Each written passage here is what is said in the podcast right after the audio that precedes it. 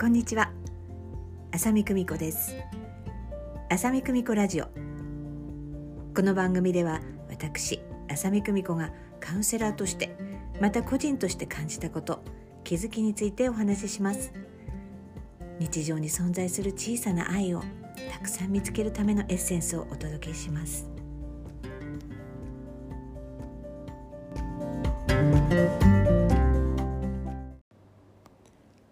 今回は私が出会ったえこんな人いるんだっていうような素敵な方の中の一つのエピソードについてお話ししたいと思います。私は本当にこの仕事になってからは特になんですけど本当に素敵な方と巡り合って衝撃を受けています。そんな中ちょっと10年前に出会ったといいますか10年前の出来事なんですけどね。その当時私仙台にいてえ私の会社があった建物の同じ階の路面にあったところにお店があったんですね。あのちょっと素敵な創作和食料理屋さんみたいなところがあって、え夫とそこに、えご飯を食べに行って隣のお席にですね、えー、若い経営者の方がいらっしゃったんですね。でその中のお一人が、えー、その業界のその地方のね経営者向けの講演会のためにこういらした講師の方だったんですけどその方もね若いんですよね若くてねちょっとイケメンな感じでちょっと見た目はチャラそうな感じの方なんですけどとても言葉遣いが丁寧でお店の方にもね本当に礼儀正しくてね素敵な人だななんていうふうに思いましたね。えその彼が自分自身が年商100億の結果を出した頃の話をしてまして、それがね、その時にねその業界の大御所と話をする機会があったんですってね。でその大御所さんからね「君いくら稼いでるの?」って聞かれたそうなんです。で彼は「100億です」って答えるわけですよ。そうすると大御所さんはね「あそうかまあまあだねって言ってくれたんですって。私は心の中ではそうか。まあまあなんだ。年商100億まあまあなんだって思いながら聞いてたんですけど。大御所さんは畳みかけるようにそ次のように言ったんですよ。ところで君100億っていうのはもちろん隆起のことだよね。と言われて彼は返す言葉がなかったって言うんですね。年商100億と利益100億ではねもう大きくね違いますよね。まあ、彼はそこでうん本当返す言葉がなかったというふうに言ってましたけども、まあ、そこからね彼がねすごいなすごいんですよ本当に。なんかもう自分自身はねこう本当に頑張って自分なりに懸命にやってきたけどどこか謙虚さを忘れていたんだっていうふうにその時に感じたって言うんですね。えー、そしてそこからもう本当に自分は何のために、えー、この仕事をしているのかこの経営をしているのかっていうことをもう一回再確認してお客様目線で、えー、そして、え世界の業界も見ながら世界最高のクオリティを自分のビジネスに落とし込んでいこうと思ってすごくまたさらに頑張るんですね大切なことを思い出して最高の、うん、ものを提供しようっていうふうにその数字を上げるっていうところからもういいものをっていうふうにあのシフトしたというお話なんですよ。でそんな中でね彼がねその個人的に自分の奥様のお話をもされていてえー、その彼女のことをねものすごく愛しているっていうようなことを彼女のすごく尊敬しているっていうようなお話も、うん、していました。えー、なんか、周りの人たちはなんか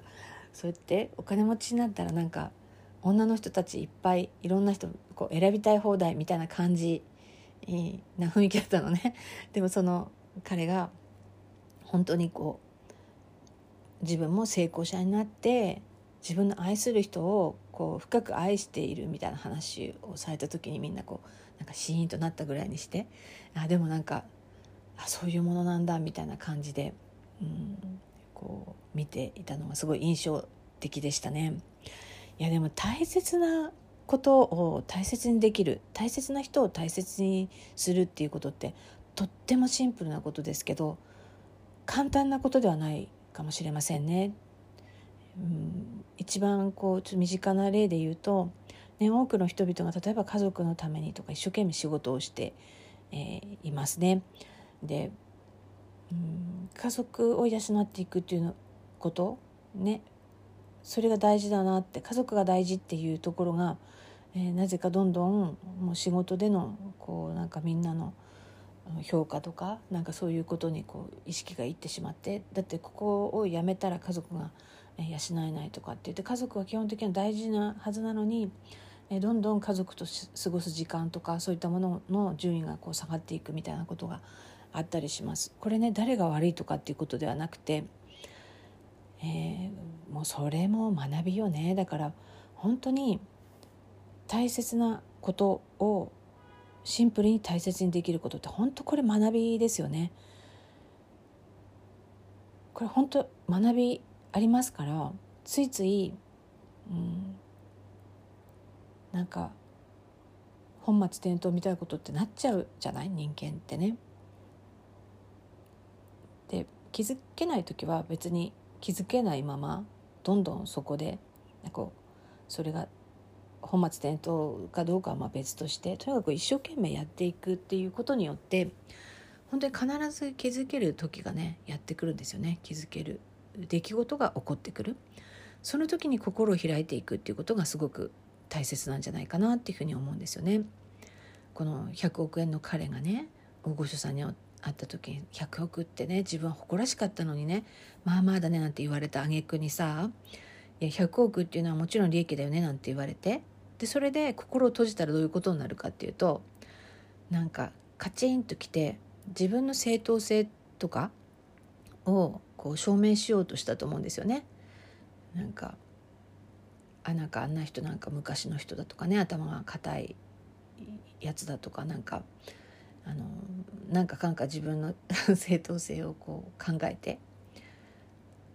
こう自己保身に走ったり今までのやり方を見直すみたいなことはしなかったと思うんですよね。でも心を開いていくとその人が言ったことを批判として捉えないっていうあり方っていうんですかね、うん、スーパーポジティブにこう取っていくっていうような感じです。でこれで別にこの方は嫌味で言ったわけではなくて君ぐらいの人だったらそういうようなことができるっていうような当たり前の感覚で聞いてたのかもしれないです。これスーパーポジティブな考え方ね。私あのスーパーポジティブな考え方を採用するようにしています人生の中では。例えば意地悪を言われたとしてもスーパーポジティブなその意図としてその組むようになるあのするんですね その時はショックだったらガンってはなるんだけどでもちょっと待ってよってなった時にそのいや神様はそんな意地悪言うわけないじゃんっていうふうにこうちょっと考え直した時にいや神様だったらどういう意図でそれを言うだろうっていうふうにこう考えるんですよ。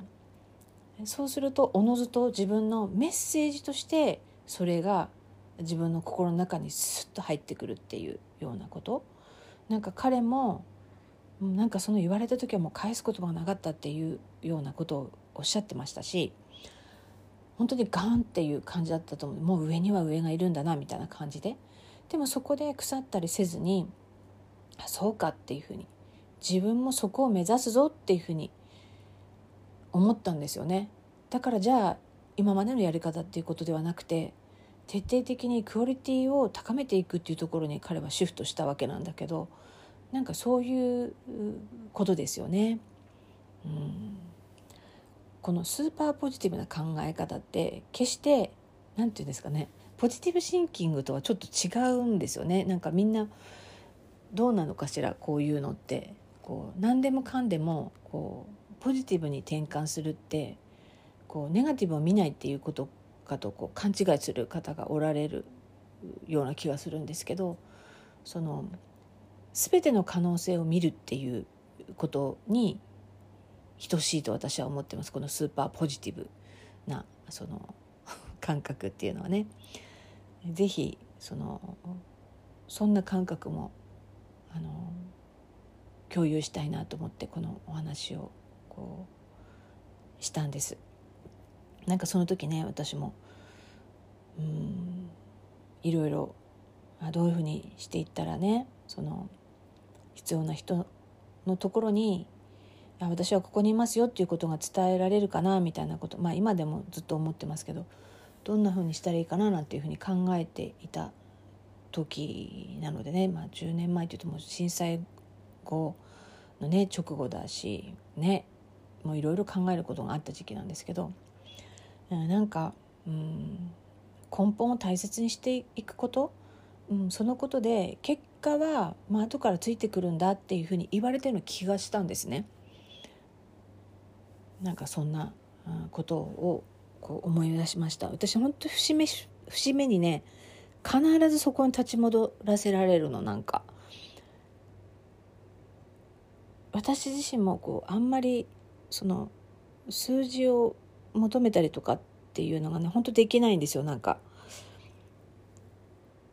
インスピレーションだったり何か自分がやりたいっていうような情熱にはもう本当にエネルギーが燃えていくんですけどなんか結果を出すために組み立てるみたいなのって本当にこうエネルギーが落ちちゃうんで、まあ、とても不器用なんですけどでも私の場合はそのやり方がとても合ってるからいいと思うんですけどそれでも何かねその結果が出ないみたいなような時ってやっぱりそこをちゃんと考えるべきなのかなみたいな風に私も迷うんだよね。でも結果としてなぜか「いやそこじゃないよねあなたは」みたいな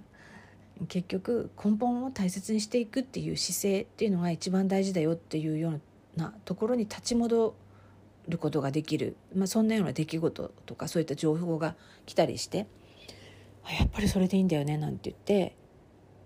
まあそうやってこの18年この仕事を続けてき、えー、ていますっていう感じでしょうか。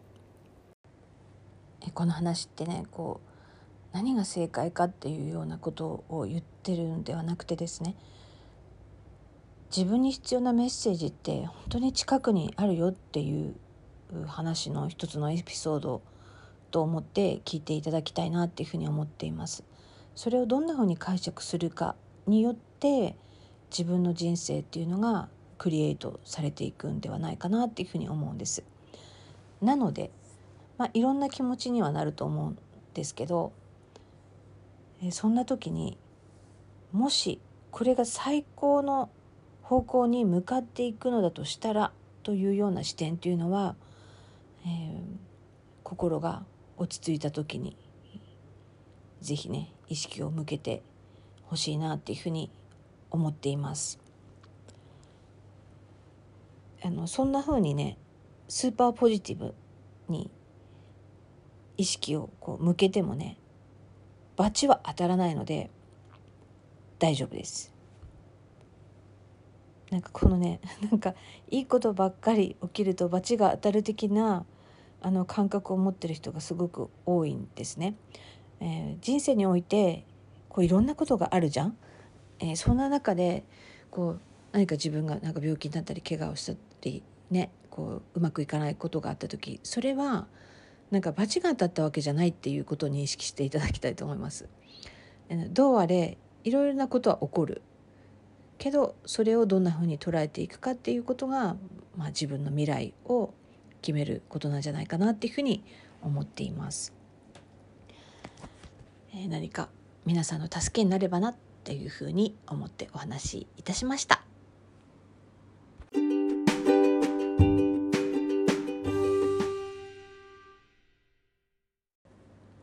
え前回、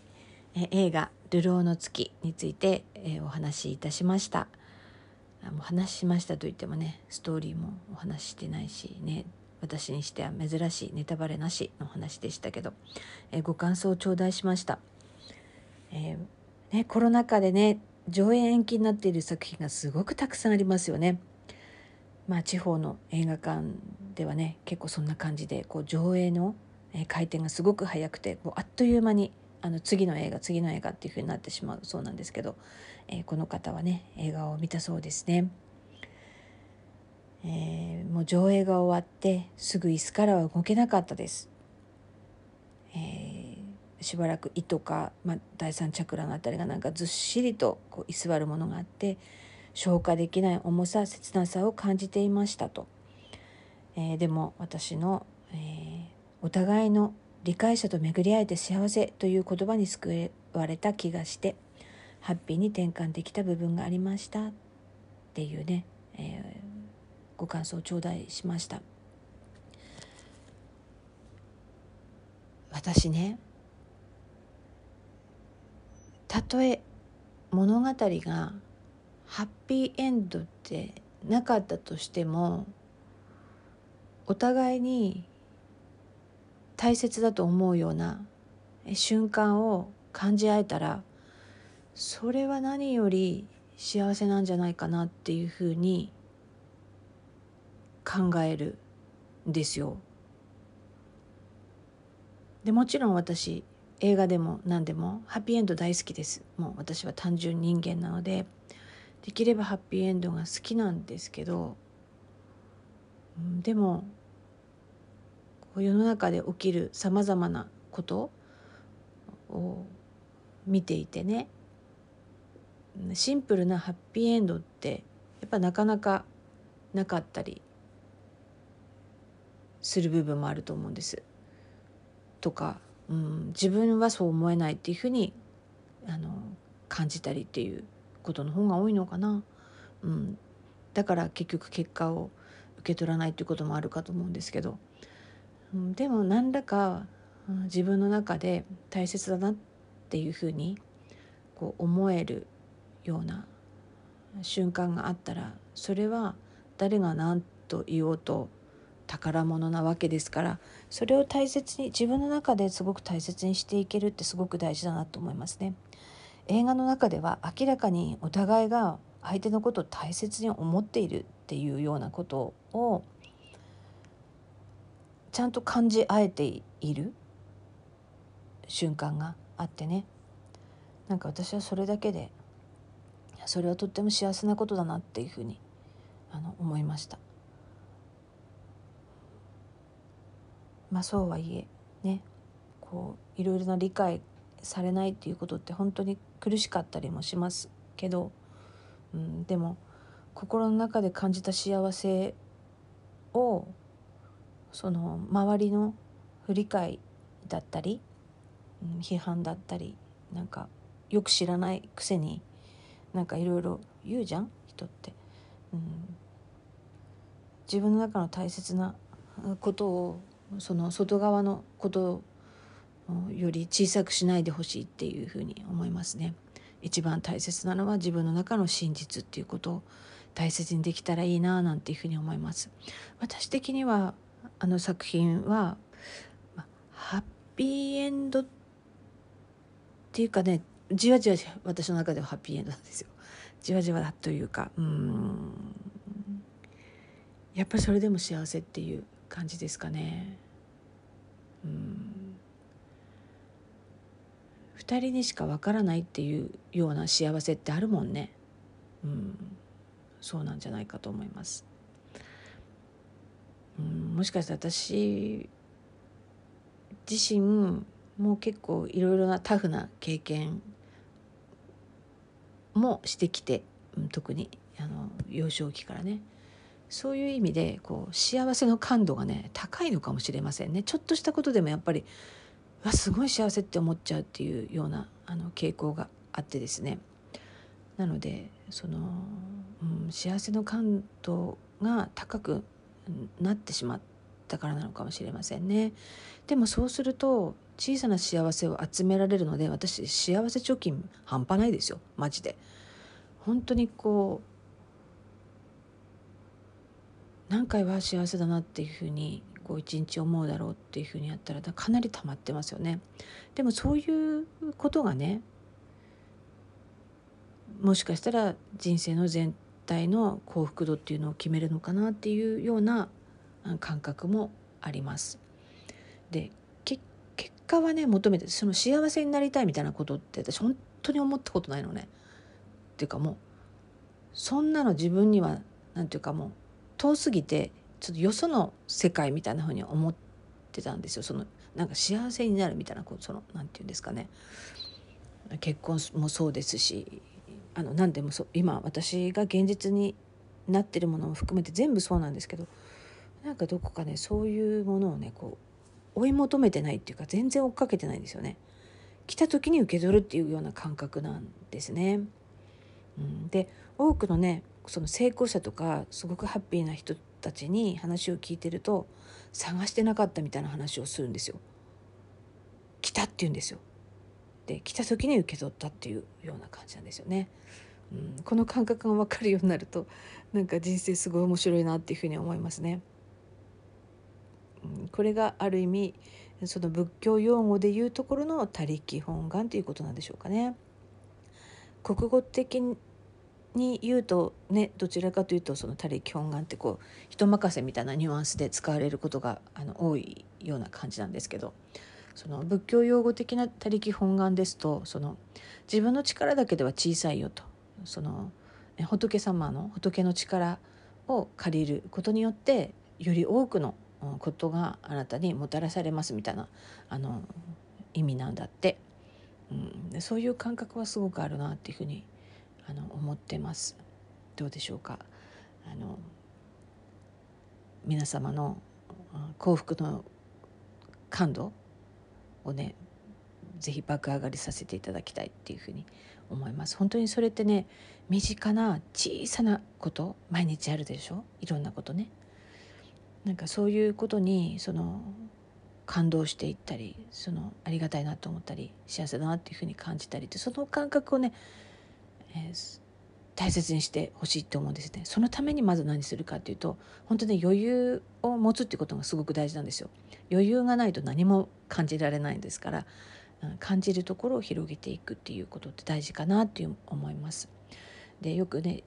その緊張したりするとね深呼吸しましょうみたいな言うじゃない。で私もね小さい時ね本当に私もナーバスすぎて感受性が豊かすぎて本当具合悪くなる人だったんですねいろいろ体も弱かったし。で深呼吸みたいな話はよく聞いてるんだけど私深呼吸本当マジでバカにしてました。なんだけどあのすごく今は分かります深呼吸っていうかねそのゆとりを持つことっていうね体中に酸素を届けるっていうゆとりすごい大事。でもちろん体的にも、ね、空気が隅々にまで、え届くと血流も良くなりますし体のバランスが取れていく。そうすると視界が広くなる。で思考も広くなるそれから、うん、自分自身のその、まあ、全体性の視点っていうんですかね、えー、意識の次元も上がっていくっていうようなことが起きますだから瞑想もいいよっていうのもそういったことからだと思いますね。えー、本当にゆとりを持つ心を空っぽにする何か何々のためにみたいなことを一旦やめてみるっていうことはそういった意味ですごくあのいいなっていうふうに私も思っています。という私はもうついつい前のめりな、え、人間ですのでね意識的にそういった時間を持つっていうことは本当に大切だなっていうふうに、え、人生の折に触れて、え、感じています。皆様はどうでしょうか？私自身も、え、どんどん自分自身のそういったゆとり、その意識静かな意識につながる時間というのをねたっぷり持ってさらに幸せの感度っていうものを上げていきたいなっていうふうに思っています。